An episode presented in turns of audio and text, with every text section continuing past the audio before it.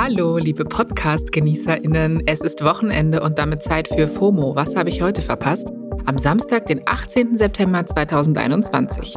Mein Name ist Jasmin Polat und ich sage hier ganz laut Willkommen zur 150. Folge von FOMO. Was habe ich heute verpasst? Ja, ihr habt richtig gehört. Heute bringen wir euch schon zum 150. Mal News von Pop bis Politik und checken dafür alle Notifications, Feeds und Timelines. Danke, dass ihr dabei seid und mitscrollt. Wir liken und faven euch alle. In dieser Samstagsfolge schaut FOMO wieder gemeinsam mit der DPA auf Fakes und Fakten rund um die Bundestagswahl. Und jetzt beschäftigen wir uns mit einem ganz speziellen Fall von modernen Gruselgeschichten quasi, die zur Wahl rausgeholt werden. Heute geht es um Lobbyverbände und das Verbotegespenst.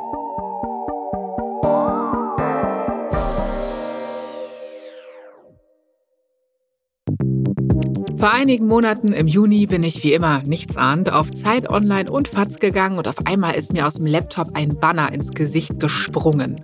Riesengroß, die ganze Seite eingerahmt, steht da Annalena Baerbock, die grüne Kanzlerkandidatin, mit zwei Steintafeln in der Hand und in eine Art Moses-Leinendress gefotoshoppt. Wow, was zur Hölle?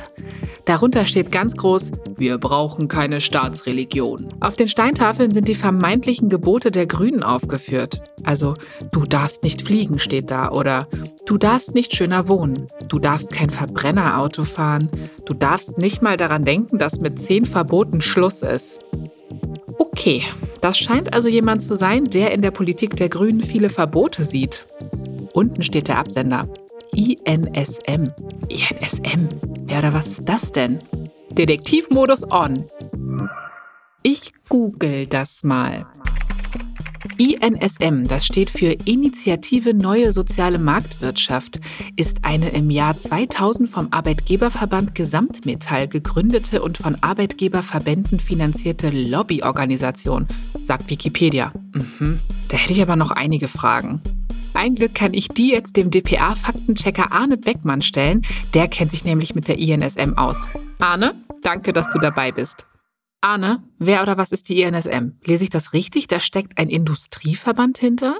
Das ist auf jeden Fall richtig. Also das ist ein industrienaher Lobbyverband. Den gibt es auch schon ein bisschen länger, seit der Jahrtausendwende, seit 21 Jahren. Und seitdem vertritt diese Organisation eben unter anderem die Interessen der Automobilwirtschaft. Bezahlt wird das Ganze von Arbeitgeberverbänden der Metall- und Elektroindustrie. Wenn man sich mal so anguckt, in welchen Kreisen sich die INSM so rumtreibt, beziehungsweise auch rumgetrieben hat, dann wird es eigentlich ganz spannend. Die äh, Organisation war nämlich mal im Stockholm-Netzwerk. Das war so ein internationaler Netzwerkverbund, in dem sich auch Klimawandelleugner getummelt haben, die von der Ölindustrie bezahlt wurden. Ganz konkret meine ich da das Committee for a Constructive Tomorrow. Das ist eigentlich einer der Player im Klimaleugner-Business, der die globale Erderwärmung ganz öffentlich leugnet und eben das Ziel verfolgt, Zweifel am Klimawandel zu sehen. Verstehe, daher weht der Wind also. In dieser Baerbock als Moses-Kampagne führt die INSM ja auf, was sich in einer Regierung mit den Grünen angeblich alles ändern könnte. Ne? Da geht es unter anderem um Autos mit Verbrennungsmotor, Flugreisen, Freihandel und Steuern, die in irgendeiner Form von den Grünen mit Verboten belegt werden sollen. Klingt für mich wie eine moderne Form der Gruselgeschichte, die Angst machen und andere davon abhalten soll, die Grünen zu wählen. Die INSM hat dazu getwittert, alle Verbote lassen sich so durch den grünen Programmentwurf belegen. Aber ist das so? Okay, Arne, lass uns mal die angeblichen grünen Gebote bzw. Verbote durchgehen. Ich suche mir zwei raus. Stimmt die Behauptung, du darfst nicht fliegen? Nee, das stimmt nicht. Die Grünen wollen zwar den Luftverkehr verringern und die kritisieren auch ganz klar Kurzstreckenflüge. Die wollen sie aber gar nicht verbieten, sondern sie wollen stattdessen den Bahnverkehr bis 2030 so attraktiv machen, dass Kurzstreckenflüge überflüssig werden. Das ist übrigens nicht nur der Plan der Grünen. Auch CDU-Kanzlerkandidat Armin Laschet kann sich eben gut vorstellen, auf innerdeutsche Flüge zu verzichten. Nämlich dann, wenn es klimafreundliche Alternativen gibt, die auch attraktiv genug sind. Ein Verbot steht beim Thema Fliegen zwar drin im Wahlprogramm der Grünen, da geht es aber um Nachtflüge, die sollen aus Lärmschutzgründen verboten werden. Also die pauschale Aussage, du darfst nicht fliegen, ist nicht richtig. Okay, und was hat es mit dem angeblichen Gebot, du darfst kein Verbrennerauto fahren auf sich? Auch das ist nicht richtig. Also was stimmt ist, dass die Grünen im aktuellen Wahlprogramm drinstehen haben, dass es ab 2030 keine Neuzulassungen mehr geben soll für Verbrennerautos. Was dann aber rumfährt auf den Straßen, das soll auch noch weiterfahren dürfen. Die Grünen wollen dann eine Quote einführen für emissionsfreie Autos und nach und nach die Kfz-Steuer für Verbrenner erhöhen, um die dann halt unattraktiver zu machen. Aber sie wollen sie eben nicht verbieten.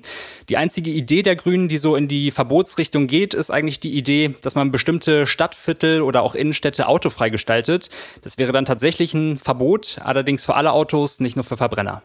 Okay, hm, finde ich schon alles weird, muss ich sagen. Und nicht nur ich. Die INSM musste für diese Kampagne online wirklich viel Kritik einstecken und auch die Newsseiten, die diese Anzeige geschaltet hatten.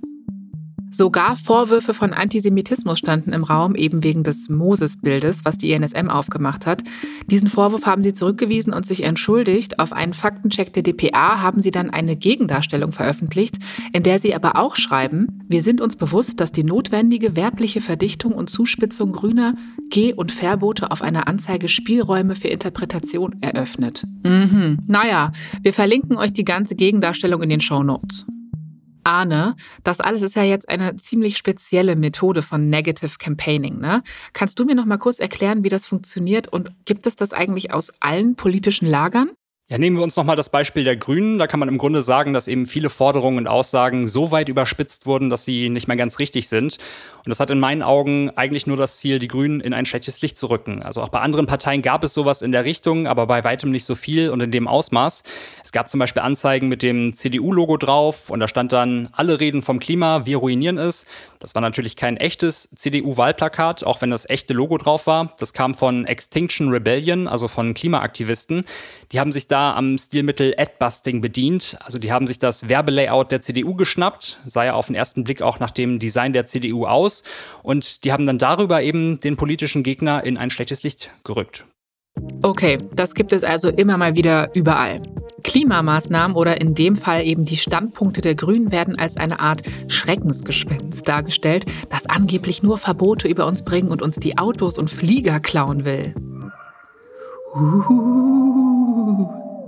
Und in Zeiten von Wahlkampf kann das eben echt wirken. Auch ganz aktuell sind Verbote wieder ein großes Thema. Im Triell am Sonntag zum Beispiel wurde das auch viel besprochen. Baerbock selbst hat zum Beispiel gesagt, Verbote sind auch Innovationstreiber. Das wurde auf Social Media natürlich nicht unkommentiert gelassen. Der FDP-Chef Christian Lindner hat darauf getwittert, aus aktuellem Anlass eine Erinnerung an den zentralen Wert unserer Gesellschaft. Hashtag Freiheit ist der Hashtag Innovationstreiber. Vermeintliche Freiheit versus Verbote, Verbote, Verbote. Das macht ja auch erstmal Angst, ne? Klar, Verbote will niemand. Und das wissen LobbystrategInnen. Dabei sind sie selbst auch ProfiteurInnen von Verboten. Johanna Wolf ist Juniorprofessorin für öffentliches Recht und beschäftigt sich viel mit Verboten und deren Wirkung. Sie hat mir dazu noch eine Sprache geschickt, die ich euch nicht vorenthalten möchte. Das Komische ist ja, dass Menschen, die sich dagegen aussprechen, als Mittel gegen die Klimakrise auch Verbote einzusetzen, in aller Regel gar nicht allgemein gegen Verbote sind. Es gibt ja zum Beispiel eigentlich niemanden, der dagegen ist, dass Raub und Diebstahl verboten ist. Gegnerinnen und Gegner von strikten Klimaschutzmaßnahmen sind oft heiße Verfechter von bestehenden Verboten, wie zum Beispiel dem Cannabisverbot oder dem Verbot, Lebensmittel aus fremden Mülltonnen zu nehmen. Wenn sie ehrlich wären, müssten diese Menschen zugeben, dass sie eigentlich nur gegen ganz bestimmte Verbote sind. Das stimmt. Danke, Johanna. Aber nochmal, wir haben ja eine Klimakatastrophe. Wenn wir jetzt Klimaschutzmaßnahmen als Verbotspolitik framen und möglicherweise andere damit abschrecken, ist das nicht potenziell gefährlich? Das frage ich jetzt Christina Deckwirth von Lobby Control. Lobby Control ist ein Verein, der über Machtstrukturen und Einflussstrategien in Deutschland und der EU aufklären will und setzt sich für Transparenz und klare Grenzen der Einflussnahme auf die Politik ein.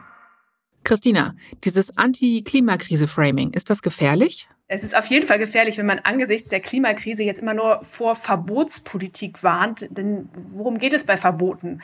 Man darf nicht bei Rot über die Ampel gehen. Diebstahl ist verboten. FCKW wurde verboten. Also Verbote gibt es überall. Das ist ein ganz wichtiges Regulierungsinstrument, was auch übrigens von allen politischen Seiten eingesetzt wird. Also Verbote gehören einfach dazu.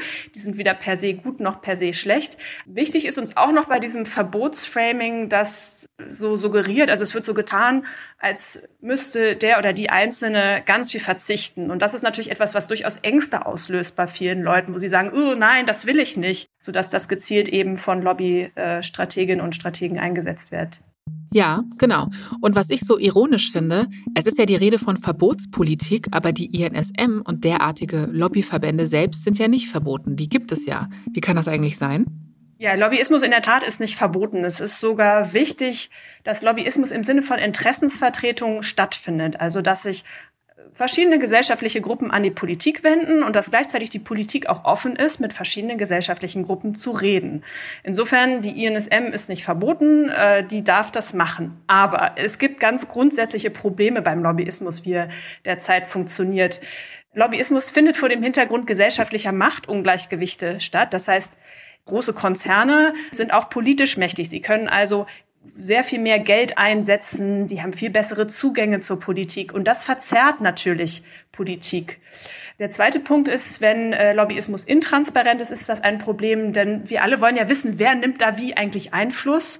Bei der INSM zum Beispiel ist ja häufig nicht sichtbar, dass die von Arbeitgebern finanziert wird. Das ist ein großes Problem. Und Lobbyismus wird dann zum Problem, wenn, wenn er manipulativ wird. Hm. Ich vermute mal, dass das schnell passiert bei Interessensvertretung. Wie kann man das denn verhindern, deiner Meinung nach? Wir brauchen zum einen Lobbyregulierung. Da geht es vor allem um Transparenz. Wir wollen wissen, wer Einfluss nimmt auf die Politik. Und es geht aber auch um Schranken, um klare Regeln. Zum Beispiel Obergrenzen für die Parteienfinanzierung, dass nicht übermäßig einzelne Akteure Parteien mitfinanzieren können. Und wir brauchen eine neue politische Kultur. Wir brauchen ausreichend Abstand zwischen äh, Politik und Wirtschaft. Wir brauchen ausgewogene Beratungsformate, wo nicht nur die Lobbygruppen drin sitzen, die starken Akteure. Und wir brauchen auch eine Begrenzung von Konzernmacht, damit große Konzerne nicht ihre wirtschaftliche Macht so ausspielen können, dass sie die Politik unter Druck setzen können. Danke, Christina. Okay, also nochmal zusammengefasst. Lobbyismus per se ist nicht schlimm. Irgendjemand muss den PolitikerInnen ja auch zum Beispiel von der Klimakrise erzählen. Und das bedeutet, dass es natürlich auch Verbände gibt, die für Interessen eintreten, mit denen man jetzt selbst nicht wirklich relaten kann und die vielleicht auch nur für ein bestimmtes Klientel vorteilhaft sind. Und bei der Wahl wird da auch mal zu Mitteln gegriffen, um diese Interessen zu vertreten, die mich stellenweise an moderne Spukgeschichten erinnern. Aber ey, all is fair in Love and Wahlkampf oder? Deswegen checkt immer eure Quellen, informiert euch umfassend und geht nächste Woche unbedingt wählen. Sonst werde ich für immer in euren DMs und Notifications rumspuken. Das verspreche ich euch. Das war's für heute mit FOMO und hier geht's nächste Woche weiter auf Spotify. FOMO ist eine Produktion von Spotify Studios in Zusammenarbeit mit ACB Stories. Folgt uns auf Spotify. Los.